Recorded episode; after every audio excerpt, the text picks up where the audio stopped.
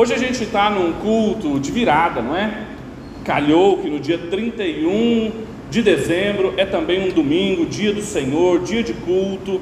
E geralmente vai se aproximando, dia 31 a gente começa a fazer planos, não é? Geralmente é a época em que nós renovamos as nossas preocupações com o futuro a gente começa a se programar para o que vem, a gente se preocupa sabendo das coisas que estão por acontecer no próximo ano, e aí a gente coloca diante do Senhor, nada melhor, não é? Do que estar na igreja e colocar diante do Senhor os nossos planos, as nossas listas, os nossos desejos. E dentre esses, fora talvez a mega cena da virada, o maior desejo de todos é saúde, não é? É que a gente não passe apertado no que diz respeito à nossa saúde. Quanto mais quando se trata da saúde dos nossos filhos, não é? Não sei se seu pai, se sua mãe, meninos, quando vocês ficam doentes, eles ficam muito preocupados, não é? É porque eles às vezes percebem que eles já não conseguem fazer mais nada. Eles tentam, tentam, tentam, levam no médico, dão um remédio, volta, mas filho parece que deixa a gente descontrolado, não é? Filho doente. Tem coisa pior do que filho doente? Pois é, o texto de hoje é sobre uma criança enferma. Uma criança doente. Só que não se trata somente de uma criança que estava doente. Essa criança, a doença dela e possivelmente o seu falecimento tornaria-se um problema político, porque ela era filho de um rei essa criança assumiria o trono imediatamente depois de seu pai. Mas também, além de um problema de ordem política, é um problema de ordem espiritual. E eu vou mostrar para vocês por quê. A gente está estudando aqui há algumas semanas já a vida do rei Jeroboão. O rei Jeroboão foi o primeiro rei do reino do norte. Depois que Salomão pecou contra o Senhor, estabelecendo cultos idólatras ali em Israel, em Jerusalém, casando-se, tendo muitos cavalos, muitas mulheres, muito ouro, descumprindo tudo aquilo que a lei de Deuteronômio dizia a respeito de um rei. Então Deus aparece a ele uma vez mais e diz que rasgaria o trono dele e entregaria na mão de uma outra pessoa, Jeroboão.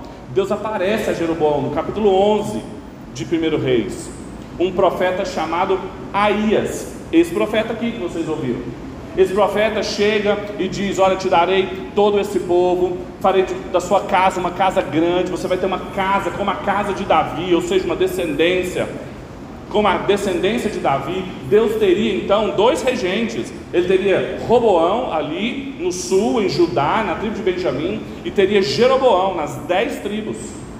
A grande questão é que os dois governos precisariam adorar o mesmo Deus, não havia problema quanto a isso, mas seriam dois governos. E a história de Jeroboão inteira é uma história marcada pela palavra de Deus, é uma história marcada por profetas aparecendo e chamando Jeroboão pela palavra de Deus. Só que Jeroboão escolhe desobedecer a palavra. Então, no capítulo 12, ele claramente estabelece um outro Deus, coloca um outro culto, cria bezerros de ouro, coloca em Betel, coloca outro em Dan. Aí então Deus envia um outro profeta um homem de Deus de Judá que o confronta, que aponta o seu pecado, ele não se arrepende, pelo contrário, diz no finalzinho do capítulo 13 que nós estudamos hoje, depois dessas coisas, depois de tudo que aconteceu, os profetas indo, dizendo que ele deveria se arrepender, dizendo que aqueles altares que ele construiu iriam cair, depois dessas coisas, Jeroboão ainda persistiu em seu mau caminho e continuou a constituir pessoas tiradas do meio do povo como sacerdotes nos lugares altos. A quem desejasse, ele consagrava para o sacerdócio nos lugares altos, e isso se tornou um pecado na casa de Jeroboão para destruí-la e extingui-la da face da terra. O pecado de Jeroboão tornou-se tão grande que então sua dinastia seria retirada da terra. E aí, depois que o capítulo 13 termina assim, no versículo 33 e 34, começa o 14. Então, um dia, um filho de Jeroboão ficou doente. Para aqueles pais que estavam vendo Abias cair doente, era mais uma enfermidade. Só que eles não percebiam que tudo aquilo era instrumento de Deus para começar a destruir aquela casa. era o começo do fim. Jeroboão, depois de todas as advertências que ele recebeu, ele insistiu em continuar no caminho de desobediência, de idolatria. E aí então Deus começa, pelo seu primeiro filho, o mais velho, primogênito, a extinguir aquela casa da face da terra. Se hoje em dia, com todos os recursos médicos que eu e você temos, quando a gente vê os nossos filhos doentes, imagina naquela época, aquele casal, Jeroboão, a sua esposa, uma mulher que ele havia trazido do Egito, uma princesa, portanto, egípcia, guarde isso, isso é uma informação importante. Eles vendo que seu filho não melhorava, o que, que eles poderiam fazer? A gente não se desespera? Imaginem eles, eles vão buscar a Deus. O que não passa na cabeça de nenhum dos dois é que aquilo poderia ser justamente a porta de entrada para Deus devastar aquela dinastia. Portanto, a gente pode dizer que o tema desse texto é sobre o futuro daqueles que escolheram ignorar as advertências da palavra de Deus. Qual é o futuro das pessoas que repetidas vezes escolheram ignorar os chamados, as advertências, as provocações dos profetas de Deus e obstinadamente continuaram pecando. O que a Bíblia fala sobre isso? A tentativa de um regente escapar da sentença de Deus dadas pela palavra de Deus. O que, que a Bíblia fala sobre o futuro? Hoje é um dia a calhar para a gente pensar sobre o futuro, não é? A gente não, não foi como eu disse na introdução, a gente faz planos, se preocupa com o futuro, mas o que, que a Bíblia fala daqueles que optam, preocupados com o futuro, desobedecer a palavra do Senhor? A gente pode organizar essa narrativa, que eu vou continuar lendo para vocês até o versículo 20, dizendo que o futuro daqueles que escolheram deliberadamente ignorar as advertências da palavra de Deus é um futuro que não tem disfarce, é um futuro que não tem recurso e é um futuro que não tem ambiguidade. Não há disfarce, recurso ou qualquer tipo de postura ambígua que sobre para aqueles que deliberadamente optaram por abrir mão de obedecer o Senhor. Agora, antes de eu desenvolver cada um desses temas explicar sobre esse disfarce, esse recurso, essa ambiguidade, é importante a gente lembrar que essa narrativa, essa história, essa pequena história sobre a doença de Abias, sobre o profeta Aías, sobre Jeroboão e sua esposa, ela, apesar de ser muito significativa e muito instrutiva para nós, ela não é um fim em si mesmo. Ela não é uma história que acaba em si, ela só encontra o seu desfecho, acreditem vocês ou não, em Cristo Jesus a gente sempre tem que fazer uma leitura do Antigo Testamento se perguntando onde Cristo está aqui. E é claro que não é ficar tentando localizar Jesus numa alegoria, num símbolo, em alguma coisa aqui no caminho, mas como que essa pequena história se insere na história do povo de Deus e se insere na grande história que Deus estava conduzindo. Isso serve para mim e para você também, para a gente se perguntar onde a nossa pequena história a minha e a sua história de vida se inserem na história do povo de Deus, de ontem e de hoje. E como que nós, pela graça de Deus, participamos da grande história que Deus está conduzindo. O mesmo vale aqui. E quando a gente tem um rei como Jeroboão, que era um rei abertamente ímpio, um rei que claramente não servia ao Senhor, fica fácil entender como que essa história aponta para Cristo porque havia uma esperança sobre Israel, tanto no reino do norte quanto no reino do sul, de que um regente da casa de Davi reinaria para sempre, sobre os seus ombros estaria o governo, ele seria chamado maravilhoso conselheiro, Deus forte. Havia uma expectativa de séculos, tanto essa profetizada por Isaías, muito tempo depois de Jeroboão, quanto aquelas que Moisés antecipou quando falava do rei Israel. Eles esperavam um ungido do Senhor. E quando Jeroboão fracassa em obedecer a palavra de Deus, quando ele é incapaz e mais, decididamente rebelde à palavra do Senhor, fica fácil perceber como a vinda de Cristo era necessária e era urgente, como ela se fez satisfatória para as expectativas que o povo de Deus supria. O Evangelho está presente no livro dos Reis, quando a gente olha para estes que prescindiram da palavra de Deus, do único caminho que era um homem de Deus vindo de Judá, a palavra de Deus vinda de Jerusalém, o culto ao Senhor na casa onde ele estabeleceu. Quando Jeroboão abre mão de tudo isso, fica claro que ele abriu mão mais do que só de articulações políticas com Judá. Ele abriu mão do único caminho que leva até Deus e que passa necessariamente por Cristo Jesus. Portanto, quando a gente aprende sobre a vida de Jeroboão, a gente também está sendo instruído sobre Cristo Jesus e as expectativas que foram frustradas nele, mas que são cumpridas em Cristo. Agora a gente pode aproveitar um pouco mais o que, que significa entender sobre o futuro daqueles que resolveram ignorar as advertências da palavra de Deus. E em primeiro lugar, olha aí para o seu texto, isso diz respeito a não ser possível disfarçar essa condição. Os primeiros seis versículos começam a narrar um plano de Jeroboão. A gente já leu, eu não vou repetir. A história do desespero desses pais começa com o rei falando com a sua princesa egípcia procurar um profeta em Siló. Vejam, Crianças, olha aqui para mim de novo, mais uma vez.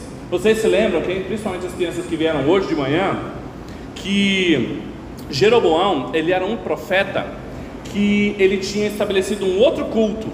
E lá no culto dele tinha um bezerro, uma estátua de um filhote de boi no meio do altar. Vocês lembram disso, crianças? Sim ou não? Não é possível. Samuel, Davi, me ajuda. Sim? Fala um sim alto aí para mim. Obrigado. Só que quando Jeroboão está apertado em crise, ele não procura os touros, ele não procura os seus sacerdotes, ele não procura os homens que ele fez sacerdotes naquela região. Ele chama a mulher dele e fala assim: Você vai numa cidade chamada Siló, tem um homem de Deus lá chamado Aías, porque foi ele que falou para mim que eu seria o governante de tudo isso aqui. A palavra dele é verdadeira. Hoje eu sou o governante, então você vai até lá para que ele possa falar alguma coisa sobre o futuro do nosso filho. Só que tem uma coisa, crianças. Ele não queria ir lá. Veja, ele primeiro mandou a esposa dele. Ele não queria ir pessoalmente lá. Sabe por quê? Porque ele tinha medo do profeta Isaías. Porque ele sabia que quando o profeta Isaías o chamou e o ungiu para ser rei, ele também colocou uma série de condições que Jeroboão desobedeceu a todas. Então o que, que ele pretende? Qual é o plano dele? Um disfarce. Já viram aqueles disfarces? Filmes, espiões disfarçados. É isso que ele propõe para a esposa dele. Ele falou assim: você vai se disfarçar. Vai jogar uns panos aqui na cabeça. Vai se vestir de umas roupinhas mais simples, porque essas estão muito chiques. E você vai cruzar daqui de Betel até Siló, para que ninguém te reconheça como minha esposa. Ele estava preocupado com ele. Ele estava preocupado com a reputação dele. Ele estava preocupado com o que o profeta podia dizer para ele. Ele estava com medo do profeta. Por isso ele está disfarçando. E aí ele falou: Você vai chegar lá. E você então vai procurar um profeta e aí então ele propõe esse disfarce para ela, ele dá umas orientações de oferta para levar para um profeta. Era comum que os profetas recebessem ofertas, era a maneira como eles sobreviviam. Só que as ofertas que ele sugere levar são ofertas simples: bolo, um pouquinho de mel, algumas coisas, pães. Não é nada muito grande, justamente para não dar a ideia de que era uma pessoa muito chique que estava indo para lá, muito rica. O disfarce era um disfarce impecável. Só que o grande problema desse disfarce de Jeroboão é que não tem como se esconder de Deus. Não tem como se esconder do juízo de Deus. Não tem como você se disfarçar e se esconder daquele que tudo vê. Veja, o texto ainda chama atenção que Aías não enxergava. Não era nem um problema mais. Estava velhinho já ele já não enxerga tão bem. A construção hebraica é a mesma de quando Saul, Esaú e Jacó foram até o seu pai. Já não enxerga, vai ser fácil enganá-lo. O que ele queria era se esconder do juízo de Deus. De alguma forma, ele queria conseguir uma palavra de Deus que fosse neutra, que não levasse em consideração o fato de que ele tinha sido desobediente, de que ele tinha sido um rei mau, uma palavra que não levasse em consideração a sua desobediência e pudesse ser positiva para o seu filho. O que ele queria era manipular o profeta, o que ele queria era manipular a religião. O que ele não contava é que apesar do profeta estar cego, Deus continuava enxergando. A ponto de dizer: olha, a esposa de Jeroboão está chegando aí, ela está vindo disfarçada, e quando ela chegar, você vai falar isso, isso, isso. E quando ela pisou, ele falou: opa, boa noite, tudo bem? Não, não tenho boas notícias, tenho duras novas. Quando a gente entende todas essas coisas, e a gente se pergunta o que, que significa para nós, é que o historiador do livro dos reis, ele está querendo ensinar que o futuro daqueles que escolheram intencionalmente abrir mão da palavra de Deus é um futuro sem disfarce. É um futuro que disfarce nenhum consegue mudar, que disfarce nenhum consegue ajudar. Com todo o seu plano engenhoso e tolo, Jeroboão queria de alguma forma conseguir uma palavra de Deus que não levasse em consideração o quão mal ele era, o quão desobediente ele era. Ele queria se disfarçar diante de Deus, só que não existem disfarces diante de Deus. As pessoas sempre fazem isso, desde o Éden. Qual foi a primeira coisa que Adão e Eva fizeram depois que abriram seus olhos, viram que estavam nus, viram que haviam pecado contra o Senhor? Ficaram com vergonha, tentaram se esconder de Deus. Só que isso não é possível. A pergunta que eu faço é: quantos de nós, eu e você, todos os dias, a gente não quer o mesmo de Deus?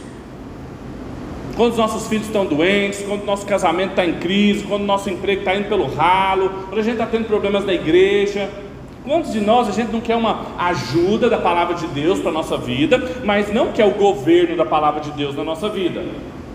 A gente quer e acredita de alguma maneira que um profeta, um homem de Deus, um pregador da palavra pode nos ajudar, mas estamos constantemente disfarçando quem nós somos, as ofertas que a gente leva para alcançar o que a gente quer. Jeroboão acreditava nisso, Jeroboão já tinha provado disso. Lembra no capítulo 13, quando o profeta vem e o acusa, ele ergue a mão e diz: prenda-o, e a mão dele fica ressequida. Aí ele roga para o homem de Deus, fala assim: me ajuda, ora por mim. Ele ora, experimenta cura. Falou, o outro profeta que ele conhecia era Aías, ele falou assim: vai lá. De novo, ele não quer a vida transformada, ele não se arrepende, que ele quer é o poder de Deus. Quantas vezes eu e você também não estamos nos cultos de virada do ano, não estamos assim, nos preparando para daqui alguns meses e tudo que a gente quer é só o poder de Deus. A gente sabe para onde a gente vai, a gente sabe o que, que a gente quer, a gente ora, a, a, estrutura da nossa oração é Deus me dá, faz isso aqui, se o Senhor puder, abre essa oportunidade aqui, porque eu sei qual é a melhor oportunidade para mim, Deus. Eu sei o melhor caminho para mim, Deus. Eu só preciso do seu poder. Porque também se eu tivesse o poder, Deus, eu nem te incomodaria. É por isso que quando nossos filhos não estão doentes, a gente nem lembra de Deus. É por isso que quando está tudo bem em casa, a gente nem lembra de Deus. Porque a gente acha que a gente está no controle. Mas Deus não é cego, as restrições físicas do profeta não eram limites para Deus. Ela podia, a esposa de Jeroboão, ter viajado longamente, ter enganado muita gente, porque ela chegou até lá sem grandes problemas. Ela pode, inclusive, ter enganado a si mesma, acreditando naquele disfarce, mas a Deus não se engana. Não há disfarces possíveis quando o assunto é o futuro daqueles que escolheram desobedecer a palavra de Deus. Essa é a primeira lição do texto. A segunda está nos próximos versículos e diz que o futuro daqueles que ignoram a palavra de Deus, além de não ter disfarce, não tem recurso. Veja o que Deus disse à esposa de Jeroboão, versículo 7. Vai e diga a Jeroboão: Assim diz o Senhor, o Deus de Israel: Eu tirei você do meio do povo e fiz com que você se tornasse um chefe sobre o meu povo de Israel. Tirei o reino da casa de Davi e entreguei a você, mas você foi como mas você não foi como o meu servo Davi, que guardou os meus mandamentos e me seguiu de todo o coração, fazendo somente o que é reto aos meus olhos. Pelo contrário, você fez o mal pior do que todos os reis que vieram antes de você, fez outros deuses e imagens de fundição para provocar minha ira e me virou as costas. Portanto, eis que trarei o mal sobre a casa de Jeroboão e eliminarei de Jeroboão todo e qualquer indivíduo do sexo masculino. Todo escravo, como livre, os lançarei fora. Os descendentes da casa de Jeroboão, como se lança fora o esterco, até que de todo ele se acabe Se alguém de casa de Jeroboão morrer na cidade, os cães o comerão, e se alguém morrer no campo, as aves do céu o comerão, porque o Senhor o disse. Veja quão dura é a palavra do profeta para a esposa de Jeroboão, para ela ir lá e falar para Jeroboão. Há um detalhe no texto que eu não falei, porque eu queria chegar aqui, é que quando Jeroboão envia a esposa dele para o profeta, ele fala assim: Olha, você vai lá em Siló, você vai conversar com um profeta chamado Aías, por quê? Porque foi ele que me disse que eu seria rei sobre todo esse povo. Ele conta o pedacinho só que era interessante para ele da profecia. Só que a profecia de Aías era muito maior. Ocupou uns 5, 6 versículos no capítulo 11. Aías falou: Olha, eu darei para você o que você quiser, o que a sua alma desejar. Eu farei da sua casa uma grande casa, se você guardar os meus mandamentos, se você andar nos meus caminhos, se o seu coração for como o coração de Davi. Quando Jeroboão contou para a esposa dele, ele contou só a parte que lhe interessava e que tinha sido cumprida. Só que ele não contou para ela o quão era condicional os termos daquela aliança que Deus fez com Jeroboão. É sempre assim. A estrutura pactual, a estrutura aliancista do Antigo Oriente Próximo, da época do Antigo Testamento, é de Deus fazendo um pacto com o seu povo, uma aliança é a mesma estrutura, lembra do, do Êxodo, no capítulo 20, quando a gente lê os mandamentos aqui? Eu sou o Senhor teu Deus que te tirou do Egito, da terra da escravidão, portanto, e aí vem os dez mandamentos, a mesma coisa, eu sou o Senhor que te tirei do meio do povo, te constituí rei. Só que você tinha que fazer um monte de coisa que você não fez, você quebrou os meus mandamentos. Essas condições todas foram quebradas, e quando elas são quebradas, não tem espaço para recurso. Não adianta se disfarçar, não adianta levantar uma petição, não tem recurso. O profeta, logo de entrada, diz que as novas que ele traz são duras. Porque a primeira vez que ele encontrou com aquele profeta tinha sido muito bom. Ele tinha prometido mundos e fundos para ele. Agora seria duro, porque o compromisso do profeta era com Deus, não era com Jeroboão. É muito interessante que nas culturas ao redor de Israel, quando alguém ia consultar um feiticeiro, um vidente, lembra de Saul?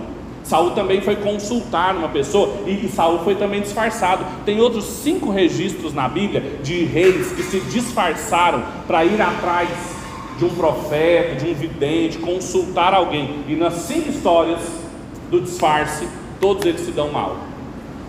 Todos. Agora, todas as vezes que você vê uma consulta de um vidente, de um, de um profeta pagão, sempre tem uns instrumentos para jogar sorte, para tentar entender o futuro da pessoa. Aqui não. Aqui é só a palavra do Senhor. Porque o futuro dele já estava traçado de acordo com os termos da aliança. O pacto que Deus tinha com ele estabeleceu tudo o que lhe aconteceria se ele obedecesse. Agora, se ele não obedeceu, então, que é o que o profeta diz agora, ele vai experimentar das maldições da lei. O conteúdo da mensagem dele basicamente é: eu trouxe provisão para você, de uma origem simples e humilde, eu te tirei de lá, eu te abençoei, prometendo para você um reino, mas você falhou em obedecer os termos da aliança. O profeta não só desmascarou o disfarce da esposa de Jeroboão, mas ele também prenunciou o juízo incontornável o futuro de Jeroboão e da casa de Jeroboão e do filho de Jeroboão doente que estavam traçados. Não tinha recurso, não havia o que fazer.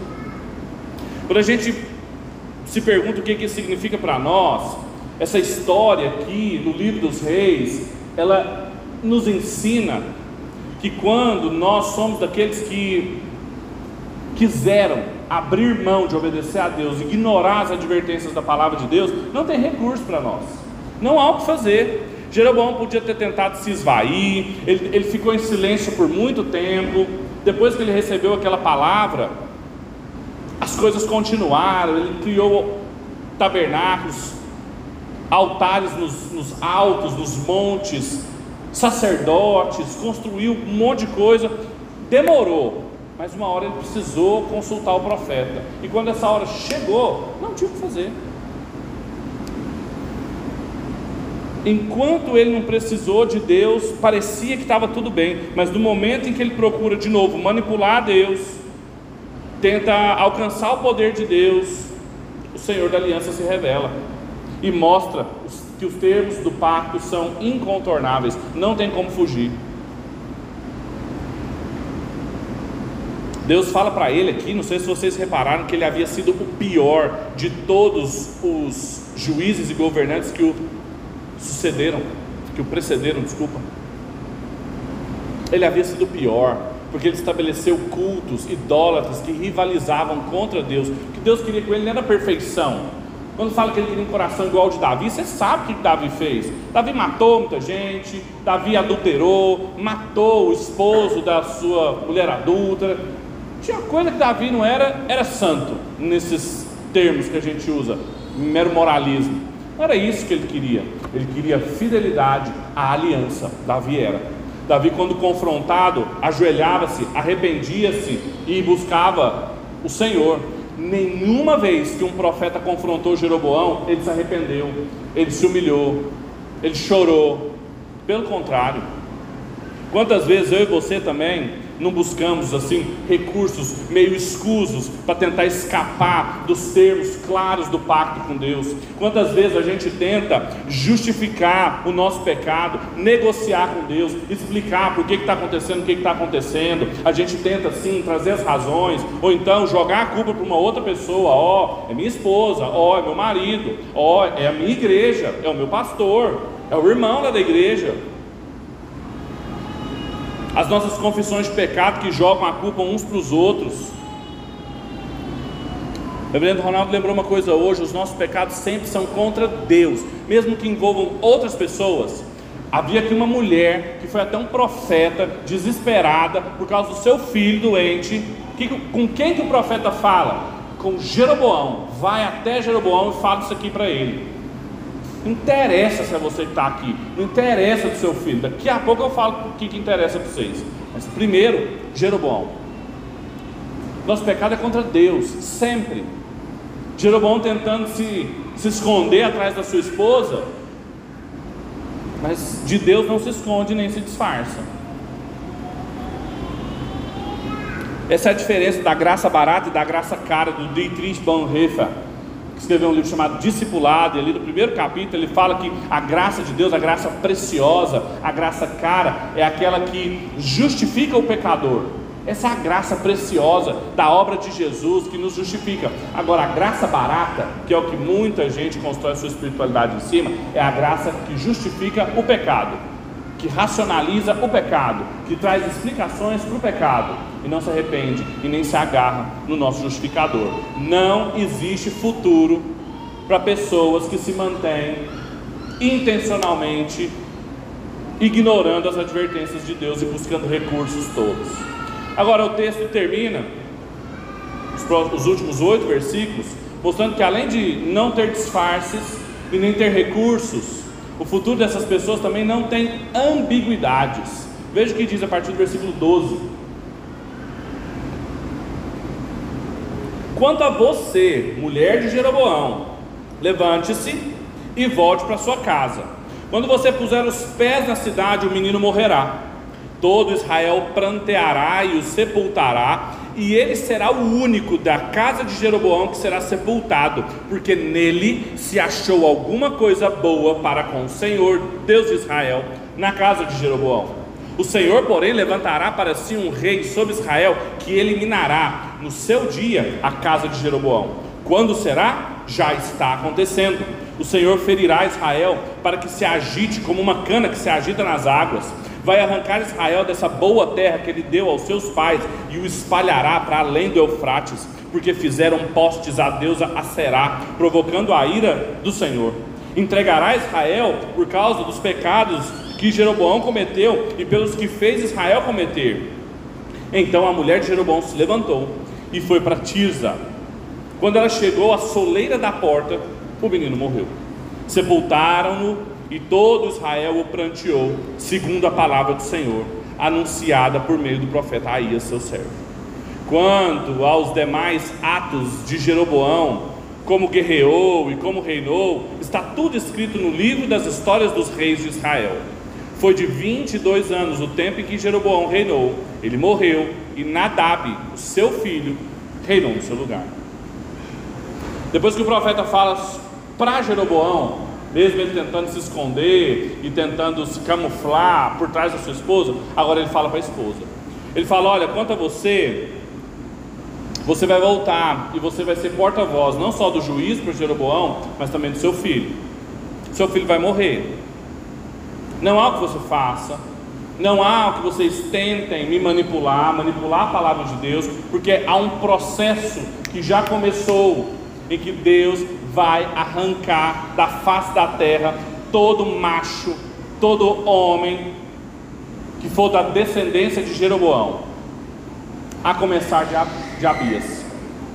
É claro que isso não ia acontecer de uma vez por todas, porque a gente termina no versículo 20 dizendo que o irmão de Abias, Nadab, foi quem reinou no seu lugar. Mas ali por volta do capítulo 15, o próximo capítulo, a gente já vai ver a família dele toda extinguida.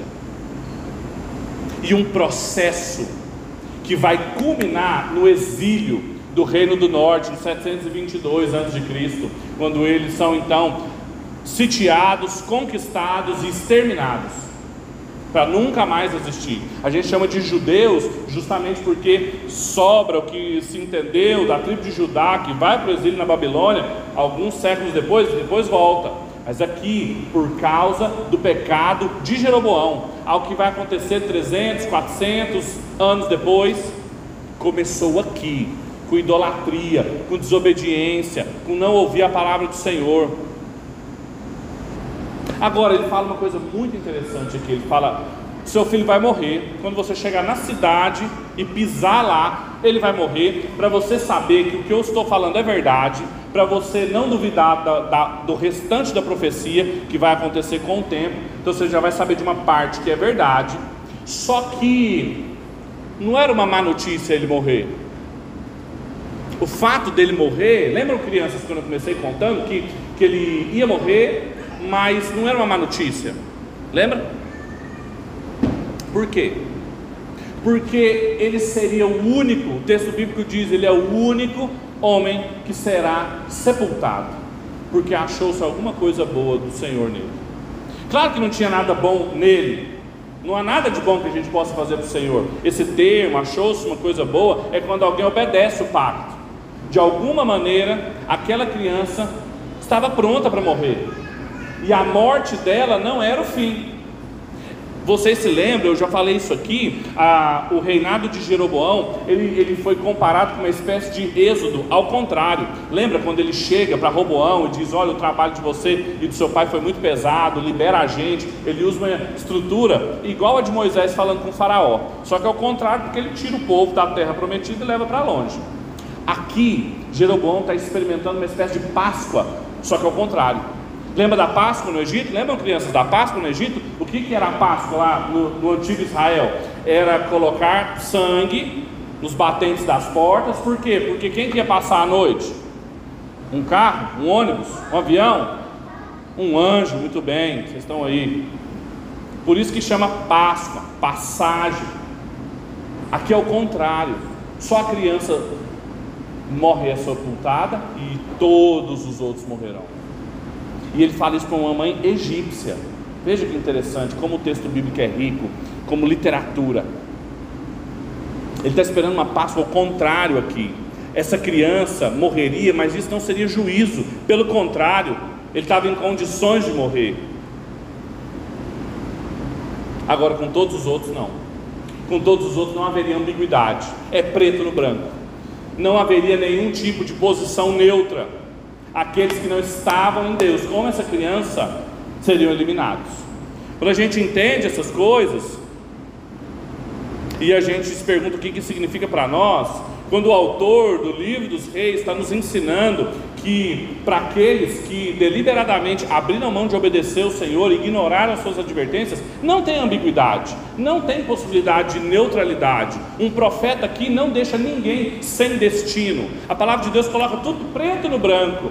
Esse aqui vai morrer quando você chegar lá, para ninguém ter dúvida do restante da profecia, mas saiba que o Senhor achou graça nele todos os outros serão eliminados. E eu estou fazendo isso. Eu trarei maldade, eu levantarei um outro rei, eu destruirei. Aquilo era uma mensagem de juízo de Deus. Ninguém deixaria sem destino. Isso é o Evangelho, isso vale para mim, para você ainda hoje. Todas as vezes que a gente escuta a palavra de Deus, todas, ela pode cheirar a duas coisas: ou um perfume para aqueles que estão sendo salvos, ou cheiro de morte para os que estão sendo condenados. Isso diz o apóstolo Paulo na segunda carta aos Coríntios. Para Deus somos como o bom perfume de Cristo.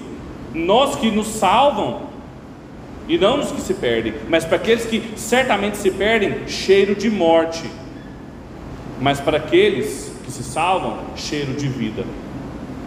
E diante dessas coisas, quem é idôneo? Quem permanece ambíguo? Quem está neutro? Ninguém. Diante da palavra de Deus não tem como ficar neutro. Diante da palavra de Deus não tem como se disfarçar. Diante da palavra de Deus não tem como você ficar elaborando recurso tentando argumentar, justificar. Não tem, não tem ambiguidade, não tem disfarce, não tem recurso. Se você quer, não só hoje, mas aqui, planejar, pensar no futuro, o seu futuro, lembre-se que não há futuro para aqueles que desobedecem à palavra de Deus, mas para todos os outros que permanecem pela fé obedientes, mesmo que morram, não será juízo, porque o Senhor encontra o que lhes agrada, mesmo na criança que morreu.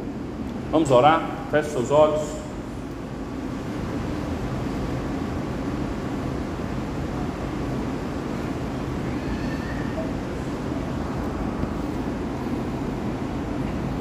Deus, nós te damos graças, porque diante do Senhor não há quem permaneça indiferente não há quem possa permanecer inocente, neutro, ambíguo, mas todos diante do Senhor